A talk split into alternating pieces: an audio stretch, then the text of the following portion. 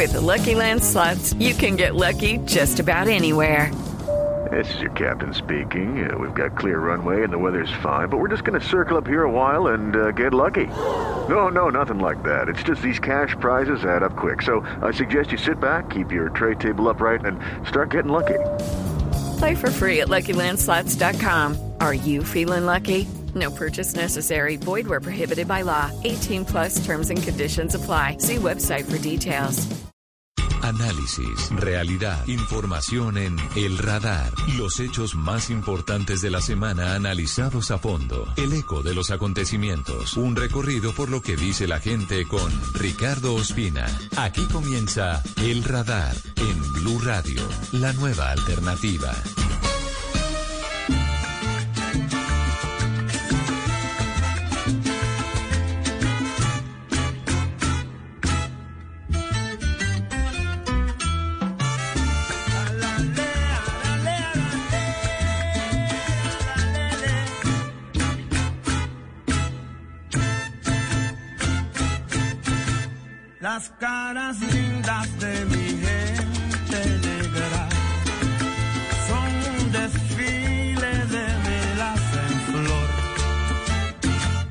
Cuando pasa frente a mí se alegra.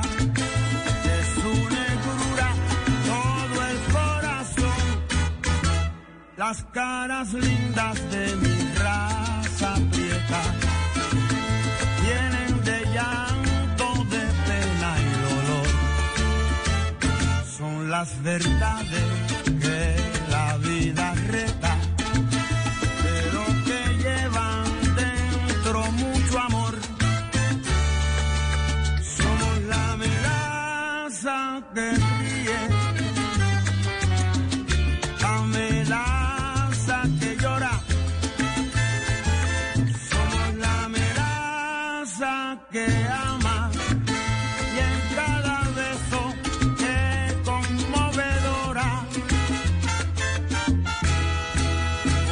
Por eso vivo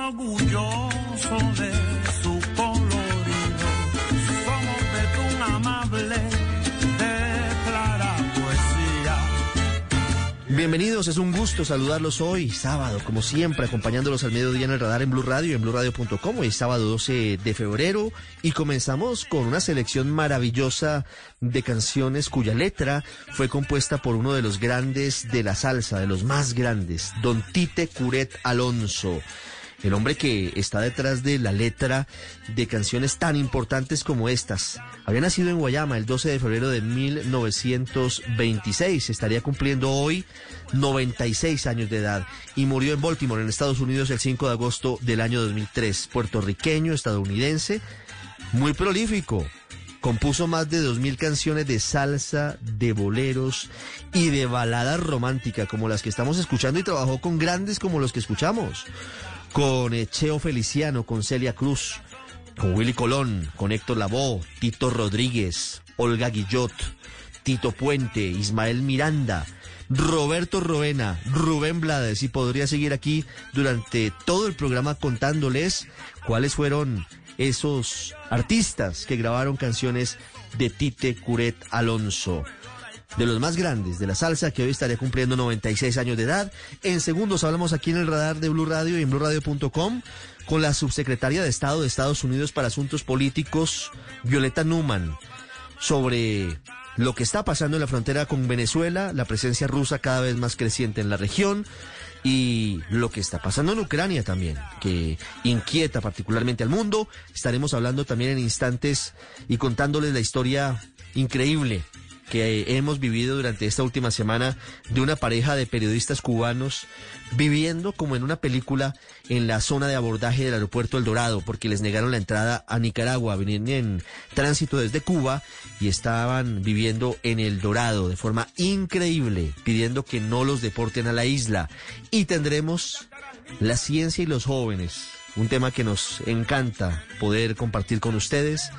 El grupo de expertos de jóvenes de la Universidad Nacional, estudiantes de diferentes carreras que están recogiendo plata para poder participar en un desafío que la NASA tiene en las próximas semanas.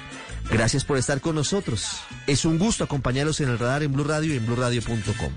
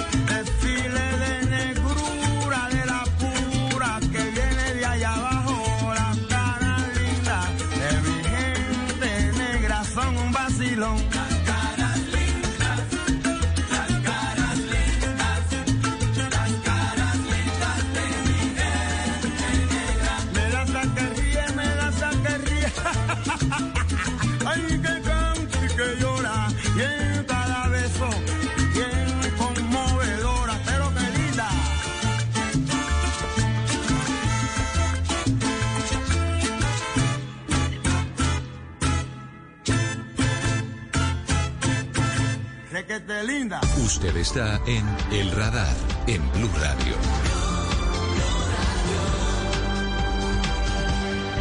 Estamos con la subsecretaria de Estado de Estados Unidos para Asuntos Políticos, Victoria Nuland, que está en Colombia. Señora subsecretaria, gracias por estar con nosotros en Blue Radio. ¿Cómo le fue en Colombia? ¿Cómo le fue en las reuniones con la policía, con el presidente Duque, con la canciller Marta Lucía Ramírez? Ricardo, it's great to be with you and Blue Radio at the end of this. Ricardo, es genial estar contigo y con Blue Radio al final in de este día tan largo y productivo en Colombia.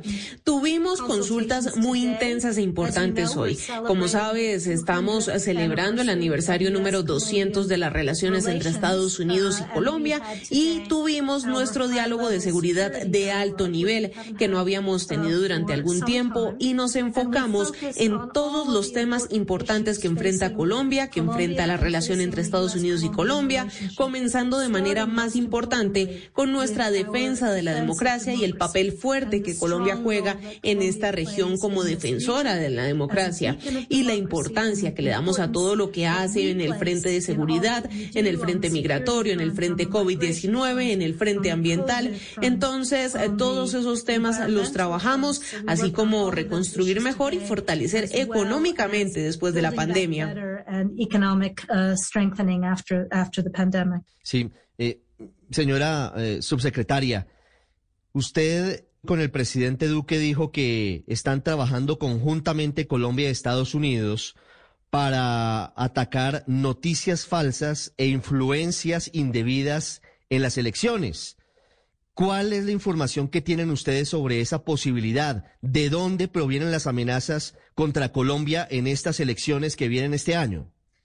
So among the issues that we talked about today was the importance of a free Entre los temas de los que hablamos estaba la importancia de unas elecciones libres y justas, que son los colombianos quienes toman sus propias decisiones sobre su futuro y que no deben involucrarse actores externos y asegurarse de que estamos trabajando arduamente en todas de esas cosas que podrían permitir que fuerzas externas malignas intervengan en esta elección, ya sea enviando dinero, ya sea a través de la desinformación, ya sea a través de ataques cibernéticos a los sistemas estatales y la importancia de que el gobierno haga todo lo posible para fortalecerse y fortalecer el sistema en contra de este tipo de actividad maligna y exponerla siempre que pueda, siempre que lo encuentre, porque esta debe ser una elección de colombianos para colombianos sin interferencia externa. ¿Esas amenazas provienen de qué países? ¿Tienen información sobre posible influencia de Rusia, de Venezuela o de qué países en las elecciones de Colombia? Uh, Bueno, nuevamente todos esos actores tienen uh, experiencia en interferir en la política de otros países. Como saben, fuimos víctimas de la interferencia electoral rusa en 2016 y luego lo intentaron nuevamente en 2020. Por lo que hemos aprendido bastante sobre esto, tanto en la seguridad cibernética y en el lado de la desinformación, y estamos tratando de compartir ese conocimiento con Colombia, pero también para asegurarnos de que no puedan tener éxito aquí y que no puedan tener éxito en otras partes del hemisferio donde pueden estar tratando de influir en la política y socavar la democracia y socavar la soberanía de los colombianos. Señora subsecretaria, ¿a Estados Unidos le preocupa la influencia creciente de Rusia en la región, particularmente en Venezuela, con la asistencia militar al régimen de Nicolás Maduro? Bueno, estamos preocupados donde quiera que Rusia apuntale regímenes autoritarios y lo está haciendo en muchas partes de este hemisferio, no solo en Venezuela, sino también en Cuba y Nicaragua. Y estamos particularmente preocupados por el aumento de la influencia rusa a lo largo de la frontera entre Venezuela y Colombia y el potencial que Rusia podría estar alimentando a actores malignos y otros que no solo están activos en Venezuela, sino que tal vez intentan socavar la soberanía e independencia de Colombia. ¿Qué información tienen ustedes acerca de, de esa presencia rusa en la frontera entre Colombia y Venezuela, particularmente en Arauca y en el estado Apure? ¿Hay inquietud especial en Estados Unidos por esa presencia? ¿Ustedes han detectado presencia rusa en la frontera entre Colombia y Venezuela?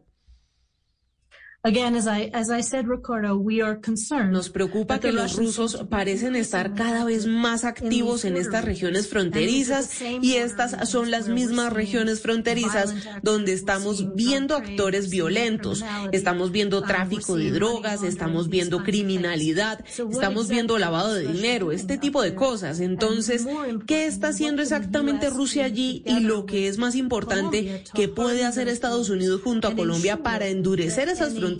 Y garantizar que cualquier actividad negativa permanezca del lado venezolano. Señora subsecretaria, ¿ustedes en el Departamento de Estado realmente consideran que en caso de que estalle un conflicto bélico en Ucrania con Rusia, ese país podría ampliar su presencia armada en los países que son aliados de ellos en la región? Quiere decir, en Venezuela, en Nicaragua y en Cuba? ¿Esa es una posibilidad real? So, what Russia is doing now lo que Rusia está haciendo ahora con 100.000 soldados en las fronteras de Ucrania y otros 30.000 de camino a Bielorrusia es una amenaza para la soberanía y la integridad territorial de Ucrania, un estado que tiene una cuarta parte del tamaño de Rusia y no representa amenaza para el Kremlin, por lo que tenemos que preguntarnos por qué Putin está haciendo esto. Está preocupado, dice, por el hecho de que Ucrania se está moviendo cada vez más en un una dirección democrática, cada vez más en una dirección hacia Europa. Entonces, y si miras los países donde Rusia es más fuerte en este hemisferio, no son bastiones de la democracia, son autocracias, son dictaduras, Venezuela, Cuba y ahora cada vez más autoritaria y depredadora Nicaragua. Entonces, los países que optan por invitar la ayuda y el apoyo de Rusia, naturalmente representan una amenaza para la democracia en este hemisferio y para todo Estados Unidos y Colombia que han tratado de construir construir juntos. Entonces, ¿por qué Rusia es más activa en las fronteras de Colombia? Solo podemos pensar que están tratando de difundir su influencia no democrática y socavar lo que se ha construido aquí. Y es por eso que tenemos que redoblar nuestro esfuerzo para proteger todo lo que hemos construido y todo lo que han construido para servir a sus ciudadanos y para garantizar que mantengamos nuestra democracia fuerte, saludable y entregada a su gente. And all that you have built to serve your citizens and to ensure uh, that we keep our democracy strong, healthy, and delivering for their people.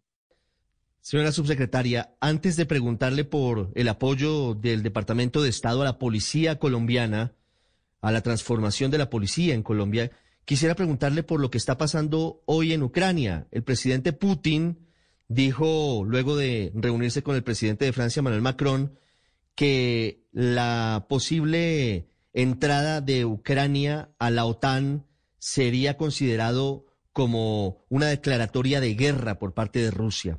¿Esa entrada de Ucrania a la OTAN es posible, es factible en el corto plazo?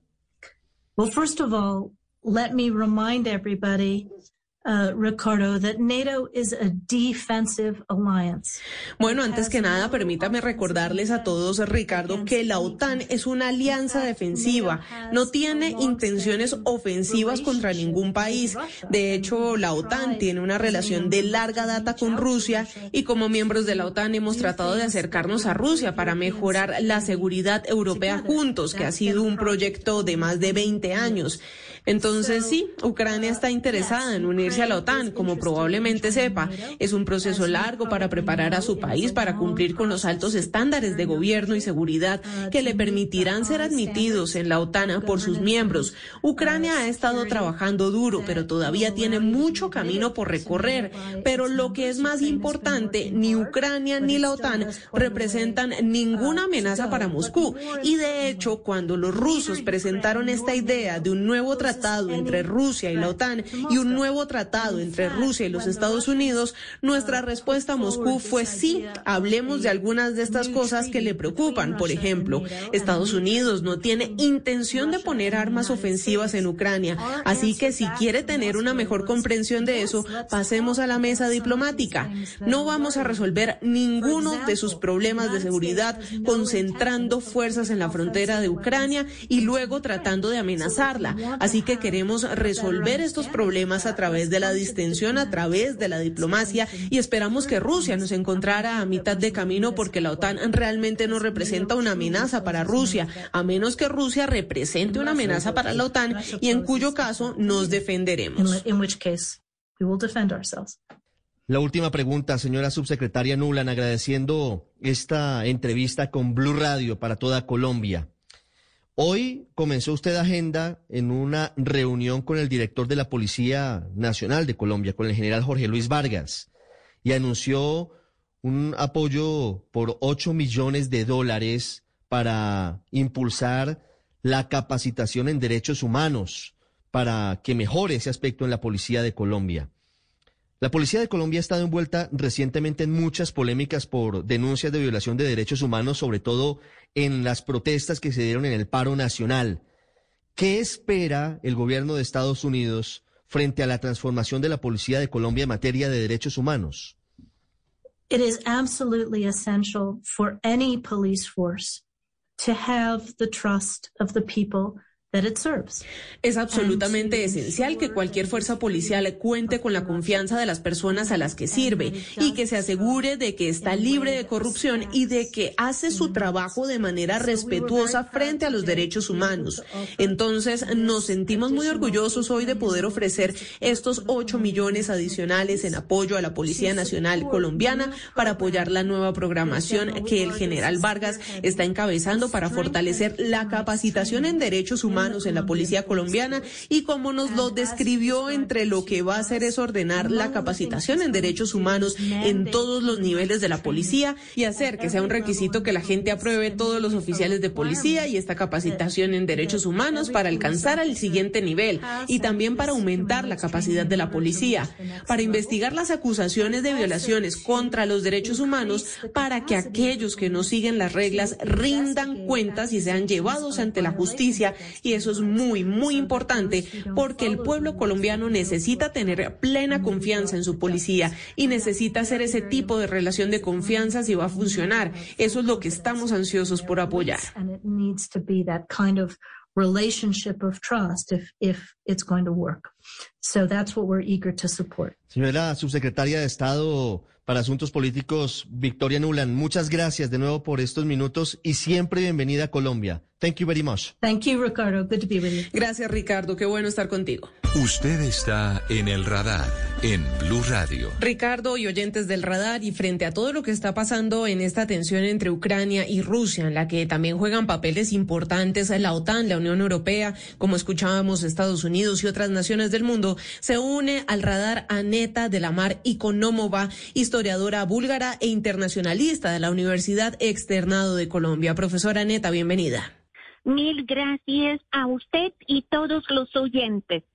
Profesora Neta, ha tomado fuerza en las últimas horas que una invasión de Rusia a Ucrania es inminente. Hasta han salido versiones que se aventuran a señalar que podría ser la próxima semana. Sin embargo, la diplomacia de alto nivel, las conversaciones entre presidentes, los cancilleres, la intervención de diferentes gobiernos en ese aspecto parece no rendirse en sus esfuerzos por detener el conflicto. ¿Cuáles son los escenarios a los que se enfrenta el mundo en este momento? Vimos una uh una tensión que estaba escalando cada día más y más, anunciando que Rusia va a atacar Ucrania y al mismo momento mm, observando cómo la OTAN y Estados Unidos estaban ayudando a Ucrania por este supuesto ataque.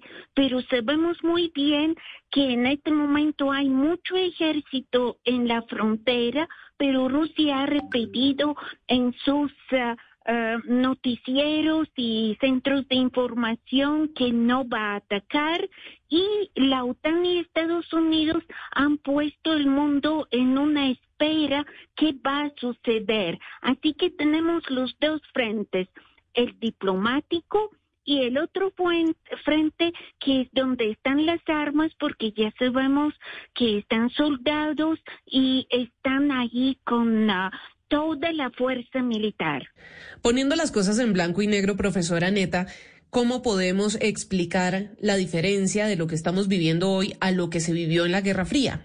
La diplomacia siempre está presente. Ahí está la diferencia entre el momento ahora, 2022, y la Guerra Fría. En la Guerra Fría estábamos en una bipolaridad que era el paradigma y no se podía salir de esta oposición ideológica económica de dos mundos. Pero hoy día, aunque nos están tratando de imponer la visión que quien está con Rusia es contra el Occidente, quien está con Occidente eh, en realidad está contra Rusia, en la práctica, hoy en día, eh, vamos a decirlo, hay muchos más fuerzas, voces que están diciendo que este tipo de bipolaridad oposición no es válida que en este caso y las dos grandes potencias eh, tienen sus planes máximos, máximo, que no van a cumplirlos obviamente, pero sí quieren algo ganar cada uno de estas grandes uh, fuerzas en esta tierra. With the Lucky Land slots, you can get lucky just about anywhere. This is your captain speaking. Uh, we've got clear runway and the weather's fine, but we're just going to circle up here a while and uh, get lucky. No, no, nothing like that. It's just these cash prizes add up quick. So I suggest you sit back, keep your tray table upright, and start getting lucky. Play for free at LuckyLandSlots.com. Are you feeling lucky? No purchase necessary. Void where prohibited by law. 18 plus terms and conditions apply. See website for details.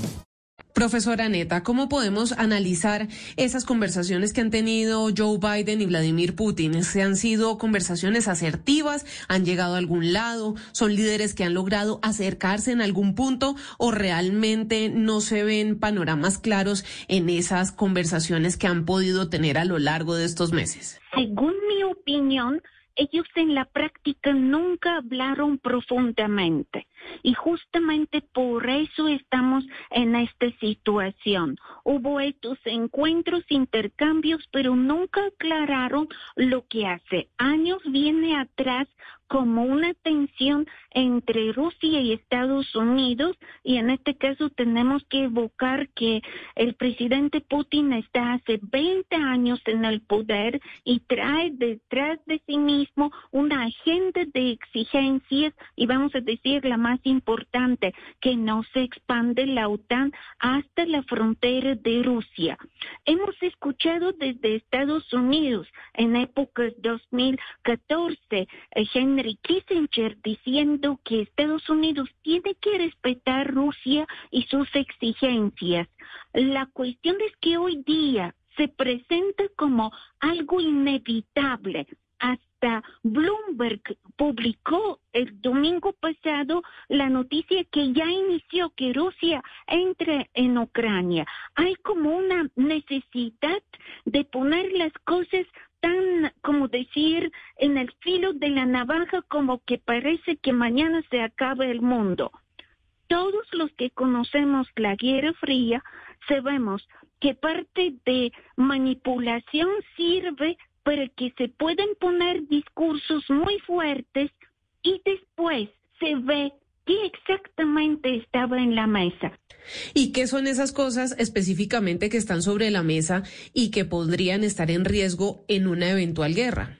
En este momento están en la mesa grandes asuntos como el gas ruso que debe pasar por Nord Stream para que Europa reciba este gas que es mucho más barato que de Estados Unidos y están otras exigencias en cual sabemos que Estados Unidos y China están en una competencia por este mundo y oposición y parece que en este momento también se decide este ajedrez grande y empujando a Rusia a estar más cerca de China, eh, esto quiere decir que en la práctica, uh, ¿cómo decir? Ucrania queda muy pequeña frente a estos grandes escenarios. Profesora Neta, y en un eventual desarrollo de un conflicto en Europa, ¿cómo se movilizarían los actores? ¿Cómo participarían los aliados de lado y lado? ¿Qué costos humanos también se verían y cuánto del mundo se vería involucrado? Primero, a decir que estamos frente a un mundo que no ha hecho guerras en los últimos uh, uh, décadas, años en el espacio europeo. En este caso, Rusia tiene su espacio europeo y asiático. Vamos a pensar lo que no se trataría de un uso de ejércitos como de un uso de una tecnología muy desarrollada. Pero yo creo que justamente por estar en este espacio que es eh, la Europa, pero una Europa oriental, ahí es menos posible que se usen las fuerzas. ¿Por qué que no se usan? Este mismo espacio tenía problemas de grandes migraciones, de gente que querían entrar provocar una crisis militar en una situación de recuperación de post-pandemia con unos precios altos y el precio del gas sí está relacionado con Rusia y provocar una migración, como dicen algunos eh, noticieros de 5 millones de personas. Esto es eh, un escenario que es muy poco probable que suceda, pero la tensión debe ser muy fuerte en este momento para que la en el momento que negocien el presidente de Estados Unidos y el presidente de Rusia, ellos tengan un margen más grande para negociar. Por eso esta tensión juega como uh, calentar la situación, pero después va a servir para la, la negociación. Ahora hablemos de Ucrania. ¿Debería seguir intentando entrar a la OTAN o debería detenerse en esos esfuerzos en medio de todo lo que está sucediendo? Yo diría, como soy europea de un país que está cerca de Rusia y la región, lo mejor para Europa es en este momento que Ucrania no entre. En los próximos años que se detenga esta entrada porque no es urgente no, la entrada de otros países en otras circunstancias se dieron antes de la guerra de Kosovo, 1999, o para su entrada en la Unión Europea. No hay urgencia. Además, Ucrania en este momento se quedó con un armamento de más de mil millones de dólares cuesta lo que entró en Ucrania con uh, tanques, armas, uh, antimisiles y todo esto. En la práctica, uh, Ucrania recibió lo que otros países no tienen. Y sabemos, Finlandia no está en la OTAN y es vecina de eh, Rusia. Era Aneta de la Mar Iconómova, historiadora búlgara e internacionalista de la Universidad Externado de Colombia, que se unía al radar para explicarnos qué está pasando en esa tensión entre Ucrania y Rusia. Profesora Aneta, muchas gracias por este tiempo con Blue Radio. Mil gracias por tomarme en cuenta y espero que el mundo esté mejor. Ya regresamos a El Radar en Blue Radio. La vida es como comer galletas. Habrá momentos dulces y también salados. De todas las opciones hay que saber elegir lo que nos hace verdaderamente felices. Saborear y compartir cada bocado que la vida nos ofrece con optimismo y deleitándonos con el mejor de los ingredientes, la fuerza del cariño. Por eso, nuestra pasión es hacer galletas. Arthur's Cookies Factory. Volvemos con El Radar en Blue Radio. Solamente imagine usted que nos escucha por unos minutos tener que vivir una semana en el área de abordaje de un aeropuerto, sin un sitio en el cual bañarse, sin comida, sin muchas, muchas tranquilidades. Al vaivén de los acontecimientos, eso mismo que ha pasado en películas en la historia del cine, están viviendo ahora dos cubanos y lo han vivido en esta última semana. Dos ciudadanos cubanos que quedaron atrapados porque Nicaragua, que era el país de destino de su viaje, finalmente no los admitió. Estamos hablando de Yailén Insúa Alarcón, quien fue hasta hace cinco años periodista destacada de los medios de comunicación cubanos, de los medios estatales controlados por el régimen, y su esposo Boris Luis Llamo Salgado. Esta historia es increíble, es una historia que nos muestra muchas facetas difíciles, complejas, de lo que pasa en Cuba y de lo que tienen que afrontar algunos ciudadanos cubanos. Esta es la charla con Yaelén Insúa. Yaelén, bienvenida al radar. Buenas tardes. Buenas tardes, buenas tardes. ¿Cómo usted está? Yailén es una de las figuras más destacadas de la televisión cubana. ¿Cómo llega Yailén y su esposo a Bogotá? Llegamos en un vuelo que iba rumbo a Managua y así escala en Bogotá, una escala de 16 horas. Yo venía viendo el régimen de la isla que estaba, el, sistema político de la isla, porque yo difiero del pensamiento político que hay ahora en la isla. Soy, como se puede decir, una opositora y decidí salir del país porque ya mi vida corría peligro constantemente y salgo con mi esposo rumbo a Managua, hacemos escala en Bogotá y cuando voy a coger el avión para, para Managua el sábado 6 de febrero me comunica la aerolínea Bianca que Managua no me permitía la entrada a su país. Mm. ¿Cuál fue el motivo de la inadmisión por parte de, del gobierno, de las autoridades nicaragüenses? A Bianca no dice en ningún momento el motivo, dice que, dice que Nicaragua no me acepta en su país. Lo único que dice es que Nicaragua no me acepta en su país. Jailen, ¿usted cree que desde el gobierno de Cuba se comunicaron con las autoridades nicaragüenses para que les cerraran la entrada a ustedes? Eso es casi cierto, eso es casi cierto. Se piensa que el gobierno cubano fue el que avisó al gobierno de Nicaragua para que no me aceptara. Eso, eso es lo que pasó, no queda de otra. Mm. ¿Y por qué usted decide irse a Nicaragua con su esposo? entendiendo que Nicaragua es un país amigo, es un país aliado del régimen de Miguel Díaz Canel y de los Castro?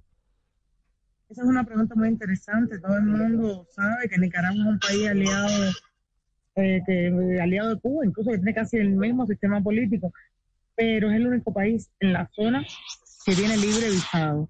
Ya nosotros nos habíamos presentado por Panamá en el mes de octubre para poder viajar a Panamá. Panamá me dio visa a mí, a mi esposo no se la dio y entonces estábamos como desesperados porque la persecución política conmigo era inminente todos los días ahí, ahí, a mi esposo incluso lo detuvieron dos veces y decidimos ya salir por Nicaragua y ver cómo entonces tratábamos de sobrevivir ahí con un bajo perfil. Mm. Jailen, ¿usted en algún momento de su carrera eh, estuvo trabajando para los medios del Estado? Sí, yo estuve trabajando, era la directora mm. de la revista Buenos Días, que es la revista informativa más grande que tiene el sistema informativo de la televisión cubana, son tres horas en vivo. Y estuve, yo era la directora ahí, pero por la forma en que yo pienso, la libertad de prensa que le estaba dando a los periodistas que trabajaban conmigo, me busqué muchos problemas, incluso detenciones. Estuve presa en 100 en Aldabú, una de las estaciones más crueles que tiene la dictadura cubana. Y a raíz de todo eso vinieron una serie de problemas hasta que me expulsaron del medio. ¿Cuándo la expulsaron, Yailena? ¿Hasta cuándo trabajó en la televisión estatal cubana? Me expulsan en el año 2017 y hace cinco años que no trabajo para el Estado cubano, porque después de mi expulsión la persecución se, se agudizó aún más y cada vez que iba a trabajar en algún lado no podía, la seguridad del Estado me tiene, como decimos en Cuba, fichada, fichada o regulada, esa es la palabra. ¿Usted a qué se dedicó en estos años, Yailén? Cuando le cierran la En puerta. estos años sí de- empecé de- a hacer un de- trabajo como de freelance, Mm. lo que podía hacer para poder seguir ejerciendo el periodismo, pero llegó un momento en que ya era demasiado. Mi esposo lo detuvieron dos veces sin razón ninguna. Se lo llevaban solo con, para intentar chantajearlo, para que él influyera en mi forma de pensar. Y la vida se nos hizo imposible. Y bueno, aquí estoy en esta situación ahora. ¿Cuál es la diferencia en la forma de vivir en Cuba entre quienes apoyan al régimen de los Castro y de Díaz Canel y quienes son disidentes o pues opositores? personas que apoyan el régimen en Cuba, de entrada la mayoría de las personas que apoyan el régimen en Cuba son personas que pudiéramos decir como una doble moral, porque estoy segura que todos piensan como yo, es decir, no están de acuerdo, pero se arman como de una pantalla de que apoyan al régimen para poder subsistir. Estoy hablando de abogados, de doctores, personas que aparentemente incluso son militantes del Partido Comunista de Cuba y no están de acuerdo con el sistema.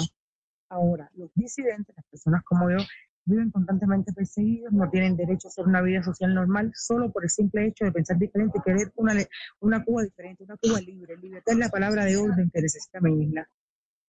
Yailén, ¿cómo han sido estos seis días, bueno, ya una semana, siete días, viviendo en El Dorado? Esto es una experiencia que le puedo decir, bueno, yo no venía preparada para esto. Vivir en un aeropuerto no es algo normal. Los aeropuertos son para hacer escalas, tránsito, esas cosas. Estamos durmiendo en el piso. Llevamos seis días sin bañarnos. Un frío espantoso, un frío muy fuerte, muy fuerte, casi sin alimentos porque no tenemos casi dinero. Eh, estos seis días, de verdad que no me los imaginaba. Yo los primeros días lloré mucho, lloraba, ya me he puesto fuerte, pero verdad que es una experiencia muy traumática. Yailén, ¿y se ha comunicado con usted las autoridades colombianas? ¿Ustedes ya formalizaron una solicitud de asilo político en Colombia? Sí, a nosotros hace tres o cuatro días radicamos nuestra solicitud ante Cancillería, ante Migración. En una primera instancia, Cancillería nos respondió que no podía estudiar nuestro caso porque estábamos en zona de tránsito, pero después de ver esa posición de Cancillería, volvimos a radicar ante Migración y presentamos un recurso de tutela. que gracias a Dios, ayer por la noche ya nos dieron respuesta. Hubo falló a nuestro favor y estamos esperando que vengan a, hacer efectivo los recursos de tutela y, pod- y podamos salir con un salvoconducto hasta y seguir tramitando entonces en territorio colombiano ya nuestra solicitud así. Una pregunta final. Intuyo la respuesta, pero quisiera escucharla. ¿Qué pasaría en caso de que Colombia decidiera deportarlos a ustedes a Cuba?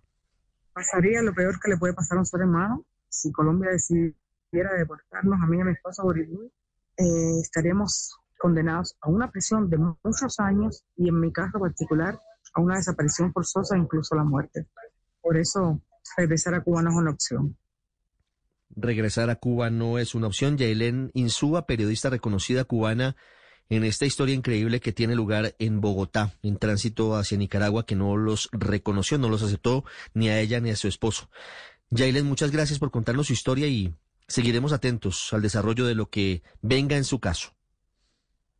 Muchas gracias, muchas gracias. Usted está en El Radar, en Blue Radio. A esta hora en el radar hemos estado compartiendo micrófonos varias veces, varias veces, con científicos, con científicas sobre todo, colombianos y colombianas que dejan en alto el nombre de Colombia y que han llegado lejos, que han llegado lejos en la NASA, que han llegado lejos en otras agencias y que han dedicado su vida a el conocimiento. Y por eso siempre nos emociona hablar con jóvenes, sobre todo, que tienen intención de seguir ese camino, de seguir el camino de la ciencia y de la tecnología. Y para eso necesitan apoyo, necesitan impulso, necesitan una mano que logre empujarlos a veces. Así tenemos a un grupo de 16 estudiantes de la Universidad Nacional, una de las principales centros universitarios de Colombia, que tiene la posibilidad de asistir, ya sea presencial o ya sea virtualmente, a la NASA para participar en un concurso muy importante con el fin de construir un vehículo con unas características particulares. Y han hecho de todo para conseguir el dinero. Han vendido sándwiches en Transmilenio y ahora hasta el humorista e influenciador Juan Piz González los apoya con uno de sus shows en el Teatro Cafam. La plata que se obtenga de esa función va para el proyecto del que les estamos hablando. Una de las integrantes de este grupo es Valentina Rodríguez, estudiante de Administración de Empresas de la Universidad Nacional. Hola Valentina, buenas tardes. Hola, buenas tardes, ¿cómo estás? ¿Cómo comienza el sueño de participar en ese concurso en la NASA? Bueno, pues este sueño empezó hace dos años. Al principio eran eh, menos los integrantes, hoy en día ya somos 16. Em, los integrantes originales estaban buscando un reto un, reto en el que pudieran aplicar diferentes disciplinas y, y, pues ahí fue cuando se encontraron con el Human Exploration Rover Challenge, que pues desde ese entonces hemos, hemos participado ya en estas dos versiones. Consiste en la fabricación de un vehículo impulsado por tracción humana en el que pueda ir un piloto hombre y una pilota mujer eh, para hacer exploración lunar. Eh, y pues cumplir una serie de requisitos como poder recolectar muestras, recolectar líquidos, eh, sí, que sirva para la exploración lunar. ¿Y cómo han avanzado en estos dos años? Dice Valentina, los eh, integrantes originales del grupo entraron en ese concurso. ¿Qué ha pasado en estos dos años? Bueno, pues ya ganamos una vez, que fue la versión del 2021. Ganamos, esa, esa versión fue virtual, Em, eh, ganamos la, el premio mayor, que es en la, en la, en la versión de universidades, el overall prize, y ganamos la versión en redes sociales, el premio de redes sociales, que consiste pues en el mejor manejo de redes, llegar a la gente, el contenido que se sube, pues por lo que el reto eh, de la NASA no busca solamente que, que construyamos un vehículo, sino que empecemos a aplicar todas las disciplinas que hemos eh, como aprendido a lo largo de nuestras carreras. ¿Qué disciplinas, qué carreras representan los hombres, 11 hombres y las 5 mujeres que participan de este desafío, Valentina? Eh, ingeniería, está, ingeniería industrial, ingeniería electrónica, eh, ingeniería mecánica, diseño industrial, diseño gráfico y administración de empresas. ¿Y la administración de empresas en qué momento y en qué parte del reto aparece? ¿Cómo, cómo se entronca, cómo se une con las ingenierías y con las carreras que pueden tener más que ver con ciencia y tecnología? porque el proyecto, pues, eh, de cierto modo también requiere ser gestionado, que podamos organizarnos, eh, uno, para poder eh, distribuirnos, hacer el trabajo, poder, o sea, organizarnos bien a la hora de, de hacer el trabajo, y segundo, que podamos em, conseguir la financiación del proyecto, poder, eh, pues lo que hemos estado haciendo de, mirar cómo vamos a administrar ese dinero, de dónde lo vamos a conseguir, eh, sí, que nos alcance también para los materiales, para la manufactura, para el envío del vehículo si llega a ser presencial, eh, para la construcción de una pista si llega a ser virtual. Por supuesto. No, es que siempre se necesita un administrador de empresas, la organización es clave. Valentina, ¿Cuál es el siguiente paso? ¿Cuál es eh, el desafío siguiente? Esto es paso a paso, paso a paso. ¿Cuál es el paso siguiente? Nuestro paso siguiente, pues nosotros estamos esperando que este proyecto no se quede solo en la NASA, sino que de cierto modo también podamos eh, eh, llevar esto hacia el campo colombiano. Queremos que el vehículo que estamos construyendo pueda servir para hacer carga en, el campo colombiano, por lo que es un vehículo que, que no, o sea, que no requiere combustibles, que las llantas no se pinchan, entonces puede ser muy útil. Estamos viendo incluso la posibilidad de que este tenga eh, energía solar. ¿Y cómo funciona? ¿Cómo funciona el diseño que ustedes tienen previsto para, para este desafío? La idea es que el vehículo sea plegable, que tenga un, un o sea, que, podamos tener una posición recumbente del piloto. Finalmente, pues que, podamos eh, cumplir pues con los retos que, te comentaba que nos da la NASA. ¿Y cuándo se sabe quién gana el reto? En abril, en abril de 2022. En abril de 2022. ¿Qué gana quien se alce con el título de este reto? ¿Cuál es la posibilidad que se abre para ese grupo de jóvenes que logre el objetivo? El reconocimiento por parte de la NASA, porque pues eh, es importante, o sea, para nosotros es importante y es eh, una gran hazaña el poder haber llegado hasta, o sea, llevar nuestros conocimientos hasta talent, pues hasta la NASA, que es, sabemos que, es algo casi real, casi es, es, increíble para nosotros. Pues eso, básicamente eso, también poder empezar a, aplicar nuestros conocimientos, pero llevarlos, o sea, como a, a algo más real, pero que nos permita a nosotros retarnos. Valentina, ¿qué apoyo necesitan? ¿Qué les falta a ustedes hoy para poder participar con tranquilidad en el concurso de la NASA? Dinero, pues ahorita estamos eh, recolectando el dinero necesario porque pues eh, es complicado conseguir la financiación, conseguir financiación en, pues, o sea, siendo estudiantes, que no tenemos el dinero necesario, que no tenemos, eh, o sea, ¿cómo, cómo adquirir este dinero tan fácil. La financiación, la plata es lo que hace falta para seguir en este proyecto con tranquilidad. Valentina, muchas gracias por contarnos esta historia. Nos llena de alegría saber que muchos jóvenes como usted en el país están dedicados a la ciencia, a la tecnología, a estar en estos proyectos tan interesantes y estaremos pendientes de ustedes, de cómo les va en este desafío de la NASA. Vale, muchísimas gracias. With the Lucky Land slots, you can get lucky just about anywhere. This is your captain speaking. Uh, we've got clear runway and the weather's fine, but we're just going to circle up here a while and uh, get lucky. No, no, nothing like that. It's just these cash prizes add up quick. So I suggest you sit back, keep your tray table upright, and start getting lucky. Play for free at LuckyLandSlots.com. Are you feeling lucky? No purchase necessary. Void where prohibited by law. 18 plus terms and conditions apply. See website for details.